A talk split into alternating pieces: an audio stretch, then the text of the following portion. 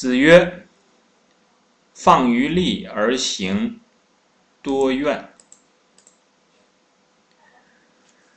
这句话呀，我们大家应该体会颇深了，因为我们呢，经常听到的都是怨声载道，然后我们每一个人呢，包括我现在啊，都是在作为这个，在有这种抱怨的情况出现。翻回头来讲呢，我们要明白啊，为什么会这个样子？有的时候我们如果自己的眼界不够宽广呢，会把这个情况呢，认为是不应该出现的，认为是一种很不对的这个这个状况。那这样的话呢，我们也会有很多的这个怨言。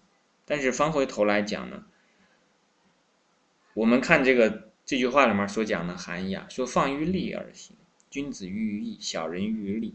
我们讲过呢，这个义利之辩呢，其实就是。阴阳当中的以阴为主的这种思想形态也好，这种社会主流的价值观在作为主导。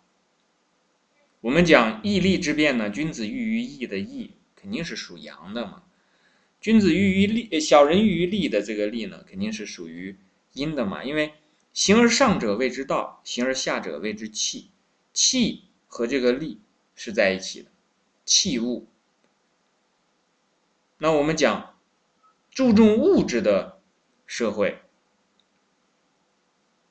崇拜物质的，崇拜这个金钱的这种社会，向下行的这种思想价值观念的，是目前的一个主导。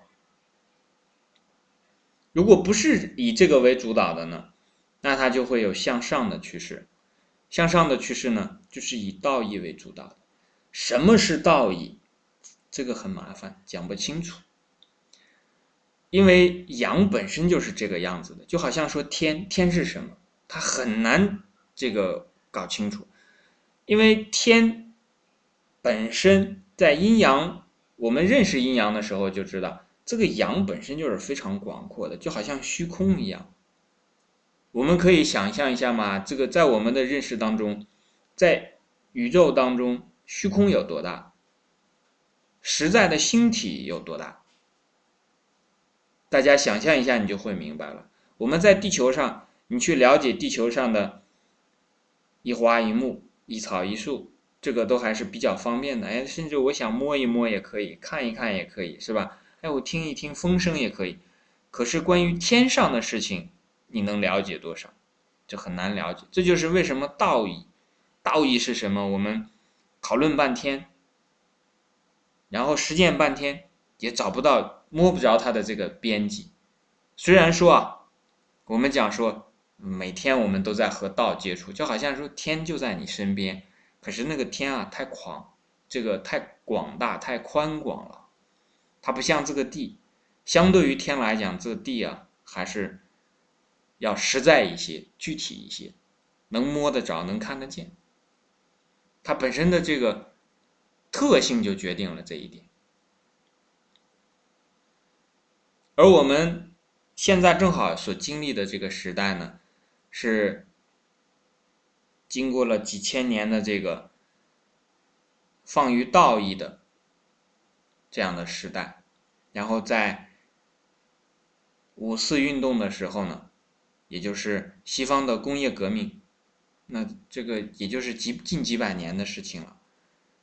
发生了之后呢，物质大爆发。我们经常讲，现在是物质大爆发的时代，人们不愁吃不愁穿，然后很多的事情呢，都在由物质的这个被改造的这个过程当中呢，生活也被改造了。那生活被改造了之后呢，我们的思想也被改造了。价值观，认识很多东西的这个方式方法，我们的思想当中的认可价值的模式，认可世界的模式，对人生的这种思考和认识都在转变中。就是我我说的，就是我们当下这个时代啊，是这种转变最最剧烈的时代。当然，我说的这个时代是比较长了，不是十年、二十年的事，就是从五四以后，一直这些年来，近一二百年的时间呢，我们都是在做这种受西方的这个物质之上的这种主体思想的冲击，因为它很，它很具有破坏性，就好像说啊，你说你这个道义怎么怎么样行。怎么怎么样能干？可是你能做得出 iPhone 手机吗？然后一群小孩子哗啦一下，就像现在的小孩子，你拿拿出一个手机来，立刻就围过来一群。他也不懂这个东西是什么，他就很容易被他吸引。为什么？因为他很实在呀。你告诉他说：“哎，别别玩 iPhone 手机，来，我告诉你，人之初性本善。我们大人都搞不清楚这个性是什么，本是什么，善是什么，小孩子哪能搞得明白？”那个东西是很实在的呀，一弄起来，然后这个，哎呀，颜色也很丰富，然后一会儿一个变化，又是这游戏，又是那个这个玩的那那种，这个这个耍的，所以他的人呢，就很容易就被这些东西吸引过去了。包括成人其实也是一样。你比方说我们现在的这个社会当中，那有多少人在读书嘛？因为我们同学当中有本来就是在做这个。这个图书的这个编辑的，大编辑来的，他在这个行业当中感受这一点就很明显嘛。所以我们从这个角度来讲呢，就是说，放于利，恰恰就是我们这个时代感受最深的。我们呢，因为不知道那个放于义是什么样子嘛，所以呢。自己如果不去增加自己的这个见识啊，不去增加自己的学识的话，你就沉浸在了这个放于利而行的这个环境当中。对于后面所讲的多愿呢，其实也不是有什么特别深的体会了。因为这个多愿呢，如果你身边的人都很多愿，你又没有足够的这个见识、学识，或者说你没有行万里路去见过别的国家的人是什么样。这个生活的怎么样？评价他们自己的祖国，评价他们自己所在的山河的话呢？你还以为说所有的人都是这么多怨呢？但是我现在就可以告诉大家，事实不是这样的。我不知道以前的人是怎么样来评价的，他们是不是多怨？但是我可以非常确切的告诉你，在这个世界上有很多国家的人。不是像中国人这么多的抱怨，那这个话呢，我可以讲的很确实，因为呢，你去验证也很容易，总是有人会有机会去到别的国家，是吧？这个基督教的国家也好，对吧？欧美日韩，那去这个欧美了，主要是，然后去这个阿拉伯国家，对吧？中东的这个伊斯伊斯兰穆斯林所在的国家。那也可以去一下，甚至是像非洲的这些地方去看一下，可能他们也没有比我们更有钱。那么他们这些地方是不是那么之多元？当然了，我们这个时候可能会想说，哎，他西方把他的东西拿过来之后，来对我们产生了冲击之后，那他们不是应该更多元吗？哎，未必，未必。为什么这么说呢？要从我们的教育上来说起，比方说西方的教育，在最早的时候啊，因为西方的教育说白了就是从这个洪堡创立了这个最早的大学的这个精神里面，他就讲讲过这些，说对于这个治学当中呢，最重要的就是自由的思考的这个能力。那在最早的西方教育当中呢，他是把他的这个。道德教育和素质教育啊，或者讲知识教育，我们把这个教育分成两部分的话，在最早的时候它是不分的，但是到后来呢，他就把道德教育交给了什么？交给了基督教，然后把知识教育分立出来，主要在大学里面来进行这个这个素质教育。但是我们注意，这两者实际上并没有消失掉，因为他一个人要不要做好人，怎么样去做好人？这些教育呢，都是在基督教的这个教育当中来传承下来的，所以它不管你上大学还是不上大学，这个社会当中一种对人的道义当中的这个引领呢，总是存在的。但是我们是通过苏联的这个教育体制学过来的。那苏联在学这套体制当中的时候呢，没有把基督教带过来，没有宗教。那进入中国之后呢，我们也只是以最为主体的这种知识教育的这个框架建立了我们的大学。所以我们的知识教育呢，一直在跟着西方的这个后面走啊。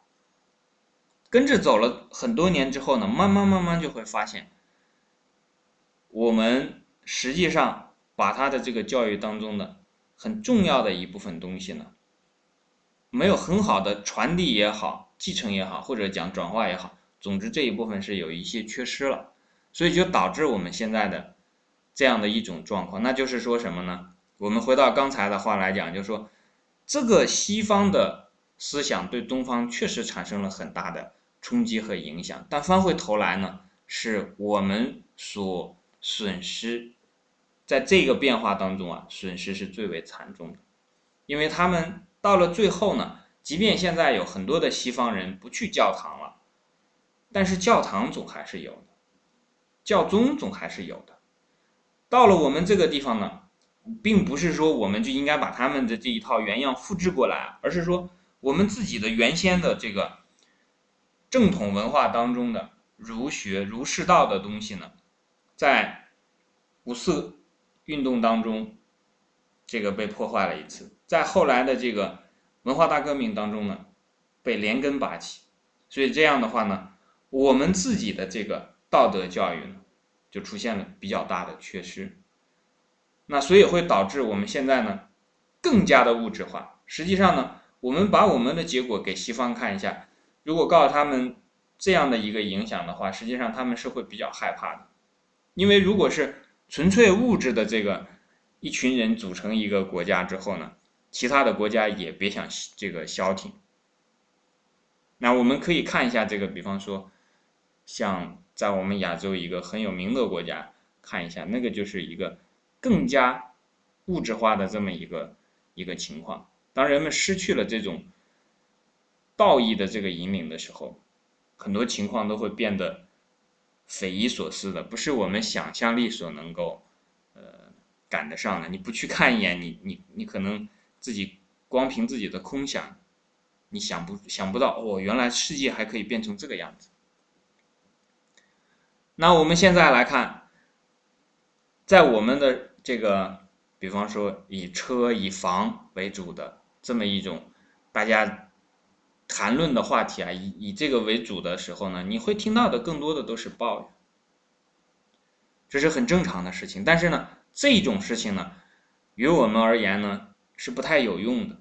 我们学到了这个东西，也认识到了这个东西呢，了不得了，是能够让我们自己呢，把自己的身口意啊，稍微收敛回来一些，少做一些恶，这还不是最有用的。有用的是什么地方呢？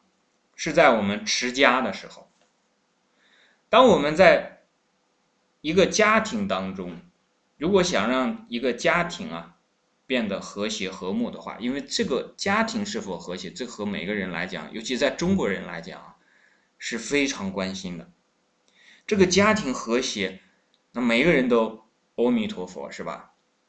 都过上了好日子。如果家庭不和谐，你不管挣多少钱。还是住多大房子，还是开什么车？这每天家里面这个都是这个抄枪弄棒的，这样打打闹闹。像刚才有的同学还说，这个离婚也不算什么坏事。你，真要碰到那个时候，就知道他是一个什么情况了。我想，毕竟不是什么好事。真到了那种时候呢，那很多人可能就想，哎，真要是让能让一个家里面啊消停安宁几天，那都是已经谢天谢地的事情了。那实际上。在这个地方，我们就可以学到怎么样让一个家庭更加和睦、更加幸福。我们知道呢，在一个家庭当中呢，很多的抱怨就源自于什么呢？从表面上来看呢，好像是夫妻之间啊，经常的互相有很多的口角，然后家庭成员之间呢，互相有很多的埋怨，但实际上它根本的原因。就是因为这个家庭呢，是放于利而行的。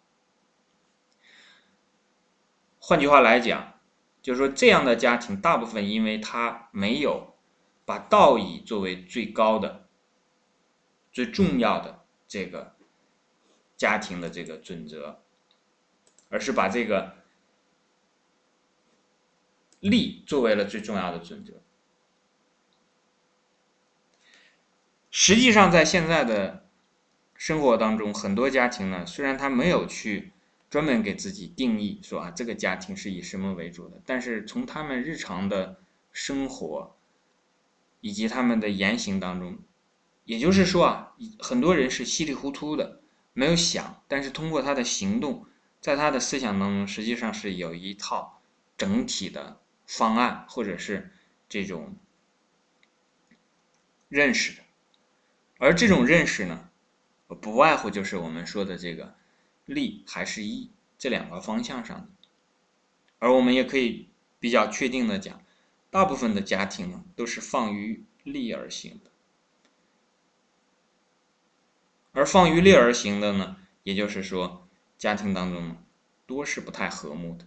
如果一个家庭是放于义而行的，就是说这个家庭的有有什么样的特征呢？就是这个家里面。一家人啊，做什么事情，该不该做？他是靠一个什么呢？靠这个事情合不合理，合不合乎道义，是以一个这样的方式来做牵引的，而不是说这个事儿有没有好处。如果一个家庭能够说以道义、以合适、合理这个作为最主要的。一个持家的原则，这个家庭基本上都会有比较好的沟通的环境和沟通的习惯，而如果是放于利的话呢，基本上都会在沟通上是会出现这个问题的。这也有原因，因为如果是放于道义的话呢，那么这个道义呢，它是一个根本是统一的，是朝着一个方向去前进的。无不外乎就是，大家都要做好事，做好人，说好话，存好心。每一个人做的事情呢，都要对大多数人有好处，就这么简单。但如果是放于利呢，它就好像是那个树的那个这个末一样。我们讲一个本一个末啊，如果是末的话，一个树枝朝东，一个树枝朝西，这个说要。这个汽车大点儿，那个说要房子大点儿，那这个时候就无法达成一致。但如果说我们要车还是要房的目的是什么？是为了让这个家庭更幸福。如果能始终把家庭幸福放在第一位，把这个和谐放在第一位，把爱放在第一位的时候，那自然这个在这种情况下，自然就不会有太多的这个隔阂和意见，甚至是这些抱怨。